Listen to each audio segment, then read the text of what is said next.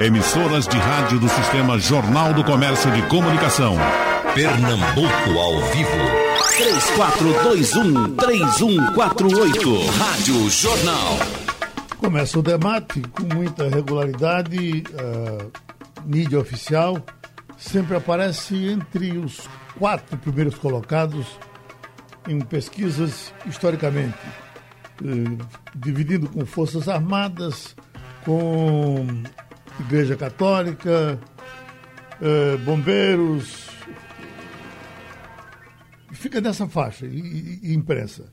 Nós temos hoje a pandemia com muita gente aí atacando de todas as formas. É um tiroteio sem tamanho e, em alguns casos, a gente sente até um certo desejo de descredibilizar quem, de alguma forma, tem credibilidade.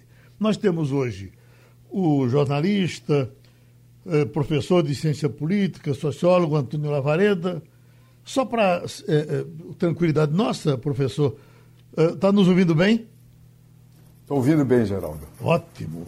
O, o, o jornalista Marcelo Reck, presidente da Associação Nacional dos Jornais, está certamente no Rio Grande do Sul, em Porto Alegre, nos ouvindo. Está nos ouvindo bem, doutor Reck? Exato, Geraldo, perfeitamente. Então tá perfeito. E vamos para o doutor Francisco Atanásio, que é conselheiro e coordenador da Comissão de Divulgação de Assuntos Médicos do CREMEP. Tá, nos escuta bem, doutor Francisco? Bom dia, Geraldo. Bom dia a todos. Estou lhe escutando bem. Então, para começar com o senhor, o, o, o, vem de uma entidade médica, de que se acusa a imprensa hoje no Brasil? De que ela pode estar querendo tirar proveito das mortes, que deixa de dar a boa notícia e tem preferência pela má notícia. Eu queria então que o senhor nos dissesse, na opinião do senhor como representante do CREMEP, como é que tem sido o comportamento da imprensa oficial na pandemia?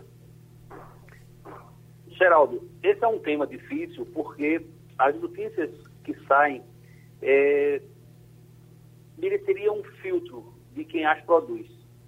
É, infelizmente, às vezes, talvez a pressa ou a necessidade de dar uma notícia à frente dos concorrentes levem alguns jornalistas, levem alguns serviços de divulgação a sair é, informando. É lamentável que isso ocorra sem um critério do que é que tem que ser dito para esclarecer a população, para dar informação útil é, a todos de todos os níveis. E não transformar essa pandemia numa pandemia paralela de notícias e tentativa de ganhar audiência de qualquer forma e a qualquer custo.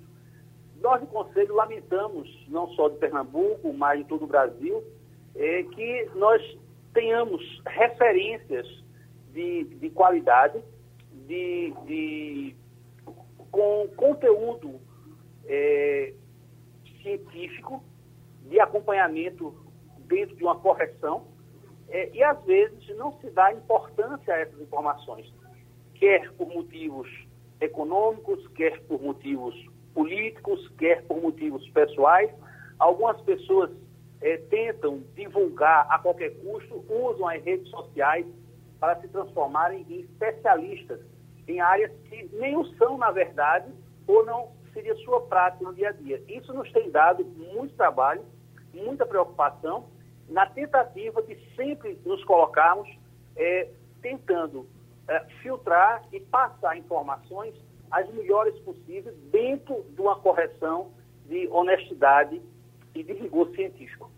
A acusação, eu estou me referindo à imprensa oficial, à mídia social, a gente pode falar dela depois. A acusação, por exemplo, de que há um, um alarmismo, às vezes, da imprensa oficial com relação às mortes. O senhor acha que dava para se dizer diferente do que tem sido dito?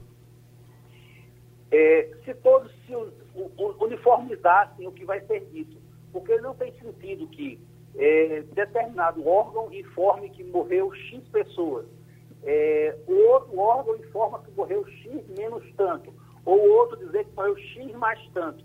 Isso transforma uma guerra de quem mata mais. E a intenção não é essa, a intenção é de se trabalhar para que se adoeça menos e que nesse adoecer se morra menos.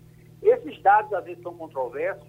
É, eu tenho visto mais recentemente é, que há uma reclamação de algumas pessoas de que os órgãos oficiais eles dão números errados, porque a pessoa, o óbito não ocorreu hoje nem ontem, ocorreu há um mês atrás. Bom, isso às vezes tem uma repercussão, talvez negativa, de dizer que hoje morreu mais do que ontem. Mas esses óbitos teriam que ser lançados é, na divulgação a seu tempo. Mas no tempo preciso, ele não foi possível. Então, isso tem que ser distribuído. Às vezes há um, um não detalhamento desse, dessas ocorrências, o que leva a uma, um conflito de informações. Então, o que eu acho mais interessante seria que todos tivessem uma fonte única de fornecimento de dados para que essa divulgação fosse o mais próximo possível da realidade. Claro que isso leva temor. Você tem medo de morrer, eu tenho medo de morrer, todos nós temos medo de morrer. De cada um com, seu, com sua forma de ver o que seria essa morte, o que seria a vida. Então, dentro desse aspecto, o que é que ocorre? É, se você ouve falar que morreu mais pessoas, isso cria mais pânico. Se você não ouve falar que morreu ninguém, você diz, não, isso faz pouco caso da doença. E a doença é importante. A doença está tendo um lugar no momento de relevância. A percepção do que, do, dessa ocorrência, às vezes, não é tão simples. E as pessoas, de forma geral, elas não estão é, é, querendo ouvir só notícias ruins, embora elas existam e tenham que ser dada informação para um alerta. Nesse sentido, é quando eu acho, insisto, que as, os, os órgãos oficiais poderiam e deveriam normatizar e todos seguirem dentro de uma linha única, e não dando informações diversas, sem justificar e dizer de onde vieram as informações e como elas ocorrem.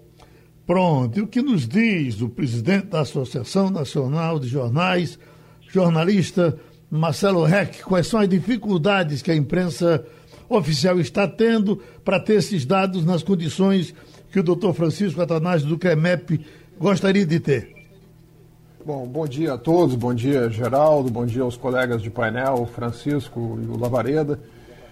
E primeiro eu tomo a licença, se me permitirem, assim, de, de, de, definir um pouco como é que se, se divide a imprensa. A imprensa é um, é um ecossistema muito diversificado, muito diferenciado, com muitas nuances. Né? Então, eu até a expressão mídia oficial, eu prefiro usar pessoalmente para aqueles veículos de comunicação ligados a governos, né? o chamado oficialismo, uhum. né? enfim, que, que tem uma, uma relação direta com o setor oficialesco oficial. É, nós temos também as redes sociais, que, que fazem um papel relevante é, hoje de disseminação da informação e principalmente de desinformação. E temos a, a mídia convencional, que também podemos chamar de mídia essencial, que é formada basicamente pelo jornalismo profissional, pela imprensa independente, pelos veículos de comunicação profissional. E mesmo dentro de cada um desses segmentos, se tem muitas, muita diversidade. Não é um tecido único, é um tecido é, muito fragmentado, muito diverso. De uma forma geral, a mídia profissional, os veículos convencionais, os veículos né, chamado jornalismo profissional, eles, eles, eles procuram é, basear suas informações na ciência e nas fontes oficiais, nas fontes formais de informação, seja na área médica, nos especialistas, nos, na qualidade das fontes mais abalizadas para falar sobre aspectos relacionados à doença, seja nas secretarias de saúde municipais, nas secretarias de saúde dos estados e no Ministério da Saúde, que são os organismos que fazem no Brasil a compilação dos dados. Então não há uma competição entre dados. O que houve no Brasil foi uma certa desconfiança numa mudança de orientação quando mudou o ministro da Saúde, do Nelson Teich para o general Eduardo Pazuello, de que haveria uma possibilidade de se ocultar né, ou se edulcorar, digamos assim, né, uma, uma certa quantidade de pessoas mortas, etc., com intenções políticas. Aí um consórcio de veículos de comunicação faz uma apuração paralela, mas sempre baseada nas informações oficiais fornecidas pelas secretarias da saúde, que não são perfeitas também. Há subnotificações, há problemas de notificação, há problemas técnicos. Aqui mesmo em Porto Alegre, de um dia para outro, houve um aumento de 50% no número de contágios, de 12 para 18 mil, por um problema técnico que não havia sido contabilizado aí 6 mil uh, pessoas que tiveram a, a, o coronavírus confirmado. Sem nenhuma intenção de distorção, uma falha técnica mesmo, no processo de comunicação uh, entre os organismos da Secretaria da Saúde. Então, nós buscamos, uh, primeiro, eu acho que, que trazer a informação mais precisa e mais correta, eu estou falando do, do jornalismo profissional, sem exagerar e sem também deixar de representar a gravidade do momento. O momento é muito grave, não só no Brasil, mas no mundo inteiro. E, e, nesse aspecto, a informação precisa e correta, levando em consideração que não se sabe tudo sobre a doença. E nós temos que reconhecer isso. Se sabe muito pouco, na verdade. E nós começamos sabendo menos ainda. E, e levamos um tempo, assim como a própria medicina vai se aperfeiçoando, vai melhorando o atendimento nas UTIs, vai, vai enfim, entendendo quais são os procedimentos mais eficazes, a própria imprensa no mundo inteiro vai aprendendo, vai lidando com, com as circunstâncias, se aperfeiçoando, se aprimorando no sentido de, de atender a sociedade da melhor forma possível no meio de uma crise extraordinária, talvez a maior crise, ou seguramente a maior crise da nossa geração. Deixa eu chamar o professor Antônio Lavareda. Eu não sei se o senhor se lembra, professor, uma certa vez eu lhe perguntava uma opinião sobre alguma coisa e o senhor me disse: Olha, eu estou deixando de dar opinião. Eu, quando quero ter certeza de alguma coisa, faço uma pesquisa. O que, é, que, é, que as pesquisas indicam? Já há pesquisa com relação a isso? Eh, Geraldo, é, saudando aí o, a você, aos ouvintes e aos demais participantes aí dessa conversa, Marcelo Reck, presidente da INJ, o presidente do CREMEP, eu vejo uma coisa, o, o, problema, na verdade, nessa pandemia que tem se caracterizado no Brasil e em todo o mundo, não é exatamente, não está exatamente do lado da mídia. A mídia profissional, como o Marcelo denominou, outros denominam nos estudos de mídia, se denomina mídia tradicional. E, é, o problema não está desse lado da, das organizações de imprensa falada, escrita, televisionada e também hoje nas plataformas web. Ao contrário, durante a pandemia, é, é, esse segmento se caracteriza por ter assumido o papel de solução. Solução para quê? Para a informação da sociedade.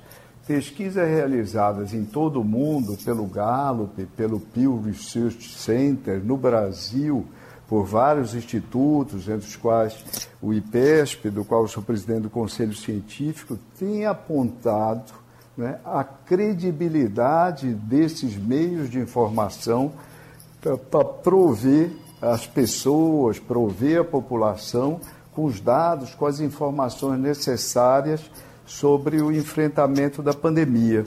O grande problema são as fake news, mais do que nunca são as fake news que já eram muitas e em grande volume, como nós sabemos, as fake news têm uma capacidade, as pessoas, Geraldo, é uma, na relação com fake news, é, essas têm uma probabilidade 70% maior de serem, por exemplo, retuitadas do, do que uma notícia verdadeira.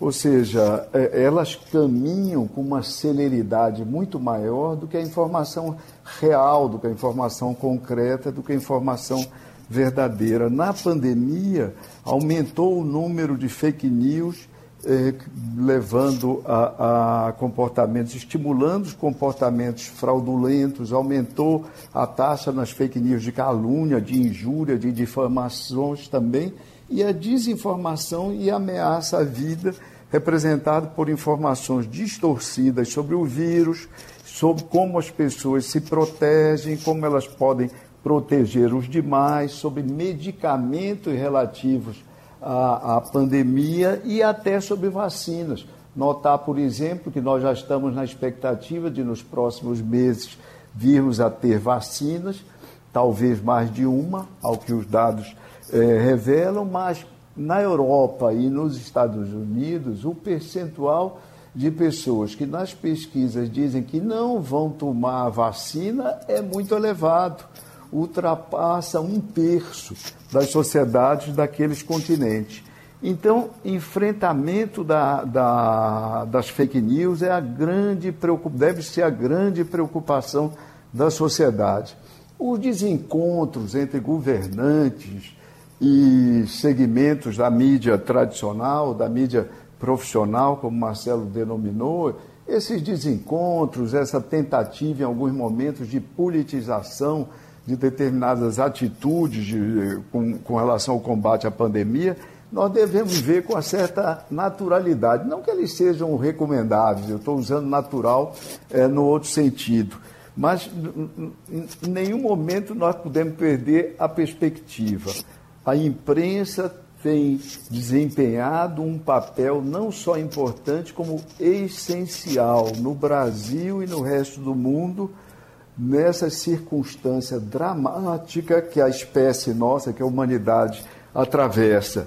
Tá certo? É, é digna dos maiores elogios e, e todos esses profissionais que se expõem né, à profissão de jornalismo é uma profissão essencial, considerada de trabalho essencial em todos os países. Esses profissionais que se expõem em busca da informação, em busca dos dados corretos para transmitir à população. Essa é a minha visão, Geraldo. Doutor Francisco Atanásio, a informação que, que a, a, a imprensa pega, ela realmente pega nas fontes, ela pega em fontes oficiais. Mas, às vezes, e nesse caso da pandemia, até fontes oficiais às vezes estão no aprendizado e, e, dão, e dão informações que não são corretas. Por exemplo, na, na questão do medicamento, uh, veja a, a, a, luta enorme nesse país para dizer. Uh, o, o que é que a gente diz aqui? A gente diz, bom, fale com o médico. Tem que ser o que o médico diz. Como sempre foi. Mas de repente a gente chega no país onde alguém chega assim, tome tal remédio, que esse aqui é o que funciona, foi esse aqui que eu tomei, e aí vem é, contradizendo uma coisa que imprensa e médicos se juntaram há anos e anos e anos foi para trabalhar contra a automedicação. Então, esse problema a imprensa certamente está enfrentando. Geraldo, veja, e os demais eh, amigos. É, é, é, é uma coisa impressionante isso, que embora nós concordemos que a imprensa oficial, no, no sentido que, que Lavareda, Lavareda comentou, ela é extremamente importante. A informação tem que ser dada, a, o esclarecimento tem que ser feito. Só que, uh, às vezes, essas, a busca, as pesquisas a que foi referido, é, é, Marcelo comentou e instigou Lavareira a responder, elas existem, e eu acredito que elas existam, é, mas dentro disso aí, você às vezes pega uma fonte de informação onde você julga que ela é, é tem procedência, tem respaldo científico e solta a divulgação. E isso gera os conflitos. Um dos pontos importantes é esse das, das medicações, e que termina estimulando as pessoas à automedicação.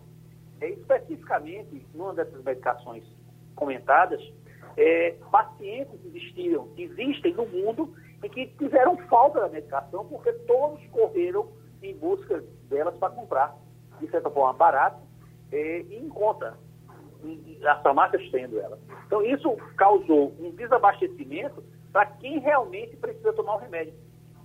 É, essas medicações, só para pontuar aqui, nenhuma delas foi de, de aparecimento súbito. Nenhuma delas é, ocorreram de forma. É, alguém imaginou, sonhou, alguém disse, ó, isso deve servir. Não. Essas medicações, elas estão nas bancas de estudos de vários setores científicos, a infectologia, da virologia mundial, é, já há algum tempo, há algumas duas, três décadas. E alguém talvez tenha achado a oportunidade de divulgar que vamos testar ela também é, contra o coronavírus. O COVID-2 de 2. Então, é, isso saiu. Saiu e na busca por tentar resolver e associado ao fato de alguém dizer fui eu que indiquei, fui eu que orientei, entende? É, isso é os 5, 10, 15 minutos de fama, talvez. É, desses trabalhos científicos, um, houve um conflito, e há um conflito entre as diversas correntes de estudo e de análise. E muitos cientistas, é, que eu diria cientistas, entre aspas, é, apareceram dando soluções.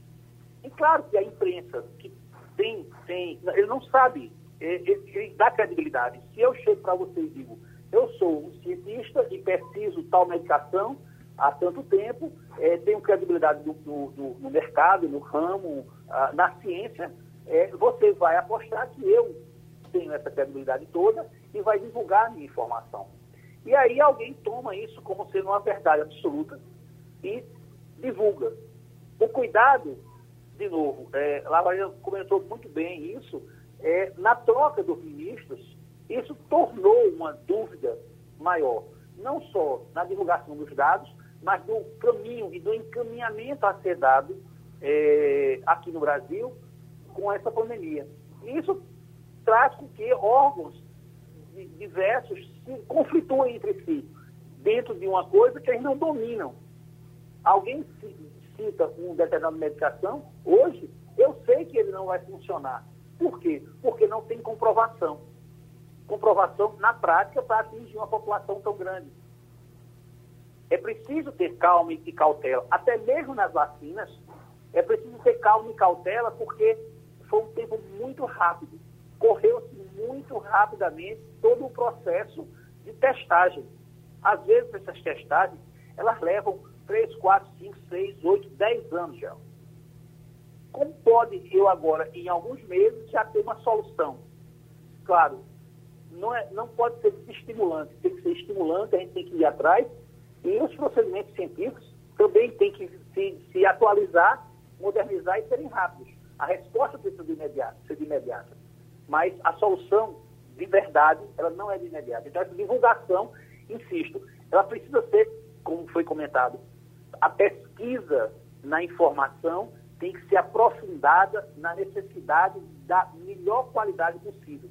Porque nós, de uma forma geral, precisamos dessa informação e confiamos. Então, quando você se dirige ao programa Geraldo Freire, você, quando para para ouvir Geraldo Freire e os seus entrevistados, as suas notícias, tem credibilidade, tem alcance de informação.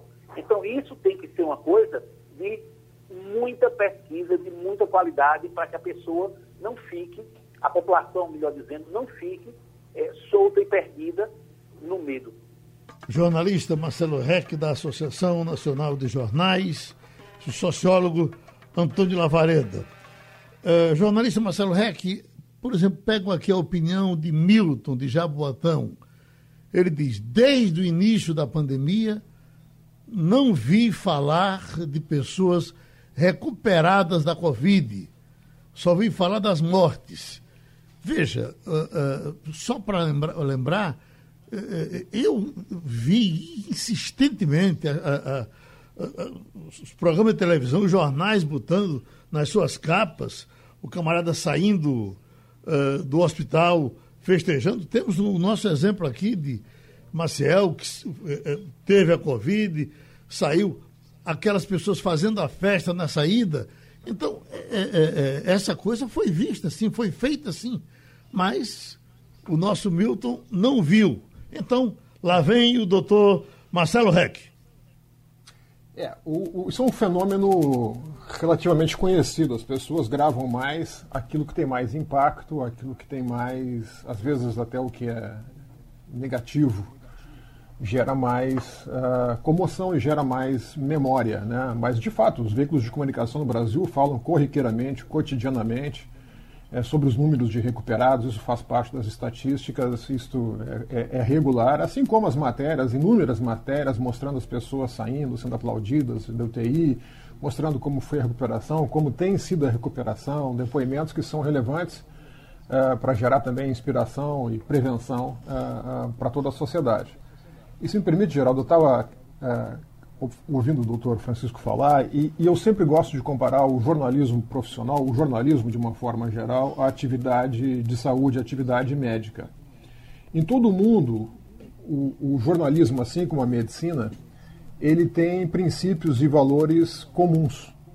Eles têm formação, às vezes, cultura uh, diferenciada, mas o objetivo, né, o cerne da atividade é o mesmo. Né? O cerne da atividade médica é curar as pessoas, tratar corretamente as pessoas e, e curá-las. O cerne da atividade jornalística é buscar a verdade, a pluralidade. E, e da mesma forma que a medicina, nós temos nesse universo uh, novo de informação e desinformação, das fake news, nós temos desde os grandes centros uh, de jornalismo, assim como centros médicos de altíssima qualidade, são referências nacionais, internacionais, locais, com profissionais muito qualificados, mais experientes, menos experientes, melhor treinados e assim por diante, até nas, no, no universo das redes sociais, é os chamados curandeirismos, charlatões, as, as, as, os vendedores de ilusão, os vendedores de milagres. Então é muito perigoso, Geraldo. Eu sei que você é um que sempre faz essa observação aos seus ouvintes, de ajudar eles a, a ler, a interpretar esse universo de comunicação. Sempre muito perigoso quando a pessoa diz: Eu li na internet, eu li no WhatsApp. O WhatsApp e a internet não são fonte. As fontes são os profissionais, são os veículos, são as marcas de credibilidade. Tem muita bobagem, muita asneira, muita invencionice, muito charlatanismo circulando nas redes sociais, na internet, no WhatsApp. Então, o nosso papel hoje do jornalismo profissional é depurar, fazer a verificação disso que circula e trazer a verdade, usando as melhores fontes possíveis, uh, onde elas estejam. Não que nós tenhamos todas as respostas, ninguém tem todas as respostas, assim como a própria medicina não tem todas as respostas. Um problema adicional no Brasil é que em poucos lugares do mundo a pandemia se transformou numa luta política, partidária, ideológica, que contamina a informação que a, que a população recebe, porque passa por filtros, por lentes ideológicas que distorcem a ciência, distorcem a, a, o esforço coletivo de, ao mesmo tempo, prevenir, evitar o, o, alastramento, a expansão, né, a tragédia que essa doença produz, preservar ao máximo uh, da economia, se transforma numa briga ideológica em que os médicos, jornalistas, a mídia se vê como contendores de uma maneira involuntária. De uma forma geral, a cloroquina é um exemplo claro. Em poucos lugares do mundo se discute esse assunto. Né? Não vou dizer se, não quero entrar no mérito se a cloroquina né, tem efeito A ou B, não acho que não é o, objetivo aqui, nem tenho a, a, o preparo para falar disso.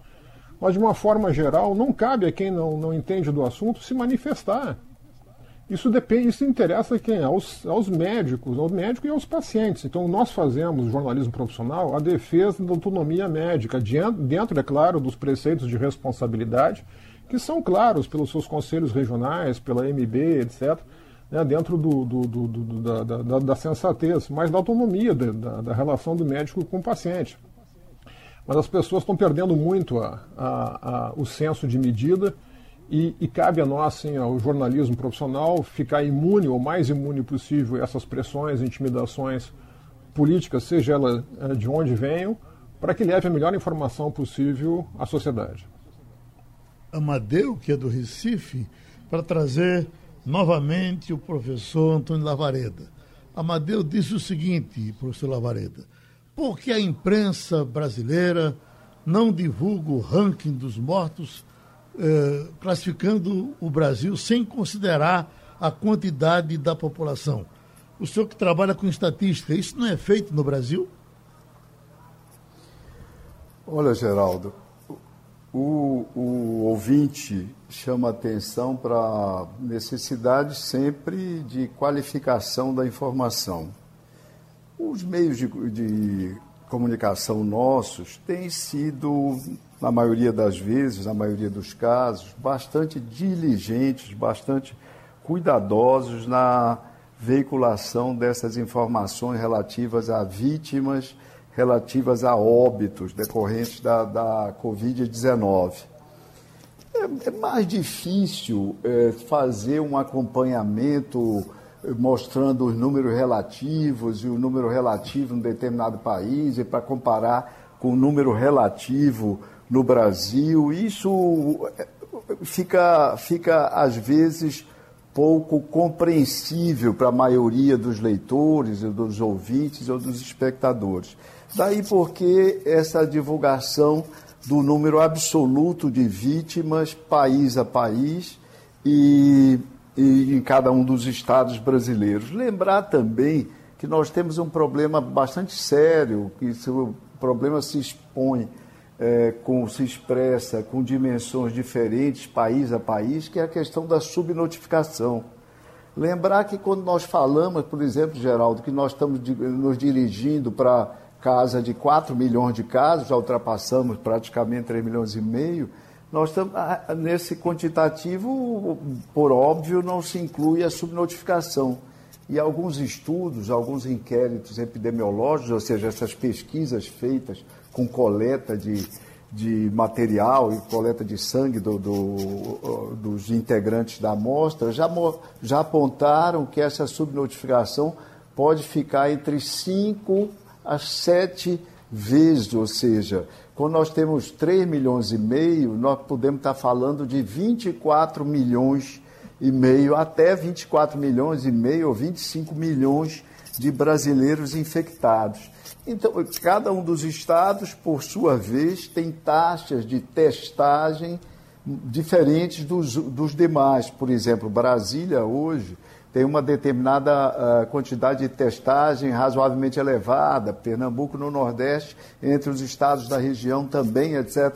O que torna a ocorrência do número de casos mais difícil de ser precisada e de ser informada.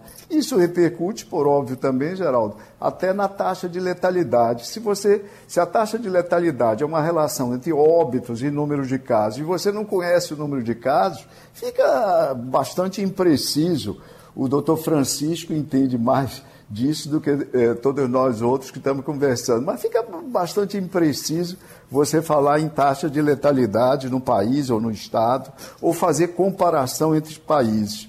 O certo, Geraldo, é que, eh, no meu entendimento, a imprensa, como eu dizia há pouco, está dando uma contribuição fundamental. Talvez os dois atores coletivos mais importantes que emergem dessa pandemia não, não estão aí os gestores públicos, esses ficam numa posição talvez em terceiro lugar, mas, sobretudo, os, a ciência, os cientistas e integrando a esse contingente os médicos e todo o pessoal de saúde, né, que está dando um show aí no combate a essa pandemia, uma doença eh, desconhecida, por isso mesmo leva a encontros e desencontros, avanços e recuos em relação a determinadas posições, até da OMS, porque há um aprendizado cotidiano. O, o doutor Francisco lembrava a questão da vacina. Você imagina que a vacina mais rápida desenvolvida até hoje no mundo era aquela vacina para cachumba e tudo mais. Levou quatro anos. Essas vacinas agora estão sendo produzidas com seis meses. A, a, o desenvolvimento da vacina, Geraldo, começou 42 dias depois apenas do sequenciamento genético, ou seja, numa velocidade é, inimaginável antes. Pois bem, a ciência está dando um show juntamente com médicos e profissionais de saúde e o jornalismo, né? e os profissionais de comunicação que estão levando informação, diminuindo a taxa de ansiedade da sociedade, aproveitando para educar sobre os, os comportamentos necessários para evitar a propagação mais veloz do vírus e também, para, em alguns casos, para tranquilizar a população. Essa é a minha opinião, Geraldo. Tem André que está lhe perguntando aqui, professor Lavra, ele traz o argumento, ele eh, remete a Tapacurá, que nós tivemos aqui o boato de Tapacurá, que criou todo aquele, aquele trauma no Recifense. Depois ele fala da desconstrução da moral alheia que a fake news hoje faz com toda facilidade e lhe pergunta se tem algum estudo com relação ao brasileiro, se o brasileiro acredita mais em mentira do que outros povos. Olha, o, o, não há um estudo específico conhecido em profundidades ainda sobre o impacto das fake news no Brasil e a, o nível de, de credibilidade dos, das informações que circulam nas redes sociais no Brasil. Algumas pesquisas esparsas, IPESP fez, Datafolha fez, as pessoas, o Data Senado fez, 80% dos brasileiros desconfiam bastante das notícias que lhes chegam nas redes sociais. Tanto que essa mesma pesquisa do Data Senado apontou que 90% dos brasileiros concordam com a adoção de procedimentos legais da instituição de, de da criação de leis que coíbam a, a, a, disseminação de fake news na web. Isso é uma coisa muito importante, não existe só, não, não, não é um fato, obviamente, nacional.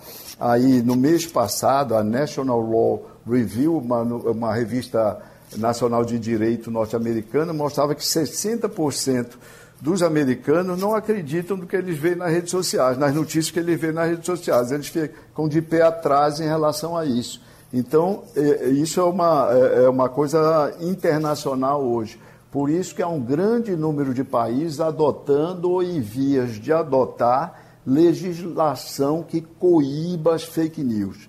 No capítulo da, do papel é, é, nefasto da, das fake news sobre as eleições, eu costumo dizer que as fake news são o principal vírus que ameaça a qualidade da nossa democracia representativa, porque ela contamina a circulação de informações nas campanhas eleitorais, que são o ponto, o ponto nodal, da, da o ponto mais importante da, da democracia, o momento que é o fulcro, o momento essencial ali da realização da democracia, do processo democrático, e ao contaminar essa rede, essa circulação de informações, elas terminam é, ameaçando e terminam danificando, em certa medida, é, o, o, o, o significado mais integral da vontade política dos eleitores expressos nas urnas. Então, combater fake news, essa pandemia está nos mostrando, é uma necessidade inadiável do Brasil e de outras sociedades democráticas.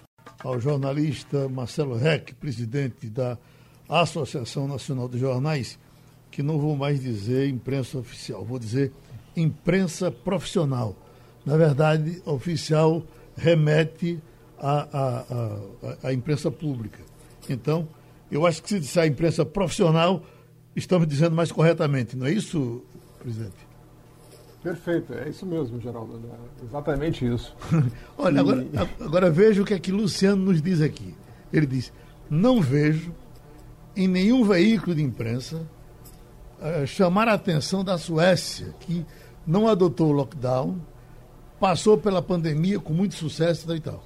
Uh, uh, Luciano esquece que o primeiro-ministro da Suécia publicamente veio dizer que se arrependeu da forma como tratou de princípio, porque depois teve um, um revestrez lá na, na, na, na Suécia da forma como isso foi, foi tratado. Agora, o que você tem é, é, que você tem uma opinião política que o camarada vem e joga. Por exemplo, com relação à cloroquina, é bem interessante. Eu encontrei. Uh, os que defendem a cloroquina dizem: olha, uh, na, na Índia, que usou a cloroquina, está um sucesso. O que a gente sabe é que a Índia havia subnotificação. Aí, quando o camarada queria defender a cloroquina, diz: bom, os países asiáticos estão no maior sucesso porque é, é, é, usam cloroquina e os outros estão se lascando porque não usam. Não. São argumentos que falso, que foi não foi, tem uma, uma, uma rebordosa, a doença vai e depois volta. Esse é um aprendizado infernal que a gente tem que ter. Doutor Francisco, nós estamos chegando na última parte da nossa conversa. Vamos uh, uh, recomeçar com o senhor. Certo. Diga. Pois não.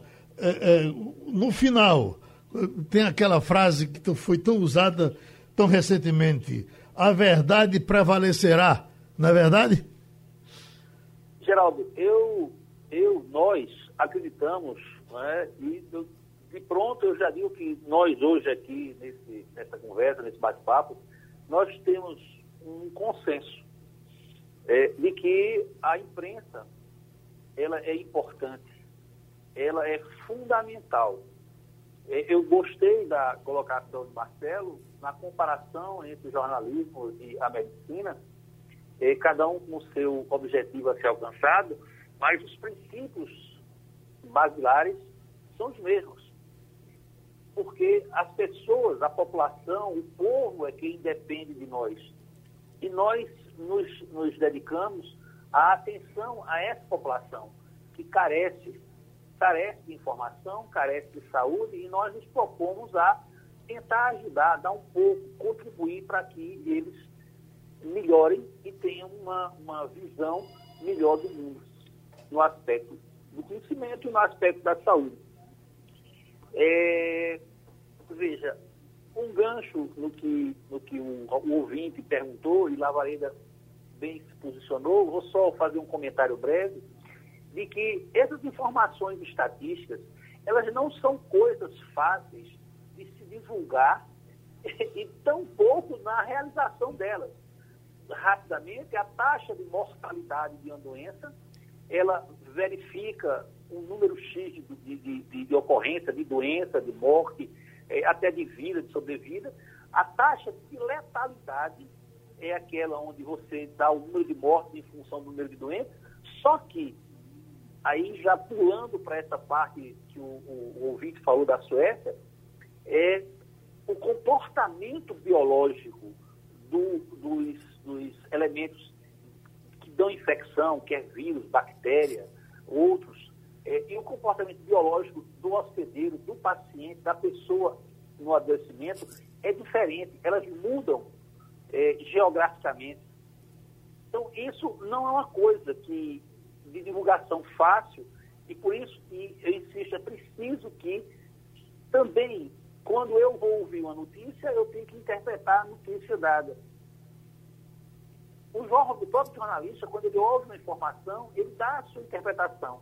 E a gente tem que refinar isso para que a gente possa alcançar e dar essa, essa esse, esse desejo do melhor para todos. É, eu acredito que ah, você comentou agora, eu, eu, vejo que eu estou evitando falar em nome de remédio, da medicação X ou Y, é, porque as medicações elas não foram usadas, às vezes, aleatoriamente, no desejo é, você está parado, alguém está doente, pode alcançar o óbito, e você fica parado sem fazer nada, isso, isso deixa a, a, o médico angustiadíssimo. Ele tem que fazer algo. Então, aí a, a, pressa, talvez, no fazer ou no indicar, e a discussão, nós do Conselho, é, veja que desde o início o Conselho Federal, ele se, se posicionou que o médico, naquilo que ele entende, na condução do seu paciente, esclarecendo o paciente ele tem a liberdade de tratar. Daí você tratar por entrevista, tratar por jornal, revista, informação e essas fake news que saem toda ordem, de tudo que é forma, é, às vezes você não consegue uma, se concentrar exatamente num ponto que é tanta coisa que, que, que, que se passa e, de novo, as pessoas não, não conseguem, daí não conseguem filtrar isso. E essa talvez, é, é, Antônio, seja uma das razões onde as pessoas não confiam. Não confiam, mas também mantêm uma desconfiança do que é verdade. É, eu agradeço a oportunidade, em nome do, do, do nosso presidente, é, Fernando Lins, é, de todo o corpo de conselheiro, ao para conversarmos e isso é um assunto para um dia inteiro, uma semana inteira. Deixa eu, deixa eu é... trazer o, o, o, jornalista Marcelo Reck, em cima de uma pergunta aqui de Isaac, da Praça do Casa Forte, que é interessante. Ele, ele diz: pergunte ao presidente qual a diferença entre fake news e opinião. Quer dizer, é, é, o que, que ele quer dizer com isso? Ele quer dizer que se eu tenho uma opinião sobre qualquer coisa e se essa opinião é errada e eu publico, ela é classificada como uma fake news? Não, simplesmente não. Opinião não tem certo e errado. Opinião é opinião. E aí as pessoas podem concordar ou discordar. Fake news é um fato deliberadamente distorcido, é um erro proposital. É se pegar uma informação e se criar uma desinformação, que é uma intenção de gerar desinformação. A opinião não tem nada de fake news. Agora, se, se, se, eu é colo, se, se eu colo informação, um se eu colo informação errada na, na minha opinião, eu transformo numa fake news, não é isso? Sem dúvida, sem dúvida. Se eu é? parto do princípio errado de uma desinformação. Eu só queria, Geraldo, se der um tempinho ainda, falar um pouquinho sobre a questão da estatística, tá? Porque a imprensa lida muito com estatística e, e, e essa é uma das autocríticas que a gente tem que fazer, porque as estatísticas uh, nem sempre são bem usadas por ninguém, ou tem muita dificuldade, sobretudo durante a pandemia. É o caso da comparação com a Suécia, por exemplo. A imprensa tem falado da Suécia, muita gente tem apontado a Suécia como um exemplo onde não houve lockdown, não houve maiores controles e está tudo bem. Bom, hoje, neste momento, tá, a Suécia, se for comparar o número de mortos, de óbitos por milhão de habitantes, está em oitavo lugar no mundo. São 575 mortos por milhão. O Brasil está em décimo primeiro ou seja, está em tese numa gestão uh, ainda melhor do que a Suécia, com 539 mortos por milhão. Ah, isso significa que o Brasil geriu melhor a pandemia do que a Suécia? Não, porque eh, as comparações entre países não são apropriadas, não são precisas, porque cada país, no caso da pandemia, primeiro tem um tempo diferente, tem tempos diferentes. É, então não se pode comparar o Brasil com a, com a China, por exemplo, comparar o Brasil com a Índia, assim por diante. Também porque existem formas de contar distintas. Nós só vamos fazer, só vai ser possível comparar entre países quando a pandemia acabar, anos depois, quando se fizer uma grande contabilidade. Neste momento, mais apropriado é a gente comparar conosco mesmo. Como nós estamos evoluindo em cada cidade, em cada estado e no país. E nesse sentido, a média móvel de duas semanas ela permite uma avaliação mais apropriada, porque usa o mesmo tipo de contagem, uma comparação nas mesmas circunstâncias, do que comparar entre países, que é muito sujeito à distorção e a, e a disfunções até ideológicas.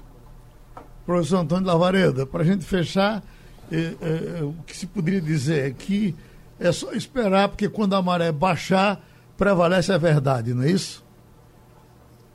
Ah, sim, Geraldo. É, a, a, verdade é inafastável. Ao fim e ao cabo, é, nós vamos nos deparar com os dados, a análise do que ocorreu, não é? do significado da pandemia, da, do combate à Covid-19, quem acertou mais, quem errou menos, tudo isso vai ficando claríssimo ao longo do tempo. Vai demandar algum tempo. Vão ser feitos estudos científicos também estudos comparativos, tudo isso vai ser devidamente analisado. Eu queria dizer ainda sobre estatística e sobre os dados que o mais importante hoje não é nós dizermos assim, olha, no Brasil está morrendo mais gente do que no país X, é, do que no país Y, etc. Ou então está morrendo menos gente e por isso nós estamos muito bem. O doutor Drauzio Varela, essa semana, sintetizou numa frase que eu acho que deve ser motivo de reflexão para todos nós. Ele diz o seguinte: olha, aceitar que morra quantidade de pessoas que têm morrido nessa fase denominada de platô no Brasil, em torno de mil pessoas, um pouco mais, um pouco menos, mas podia ser 600, 700, 800, de morrer diariamente essa quantidade de pessoas, aceitar isso como normal é imoral porque essas pessoas não precisariam estar morrendo. Não é?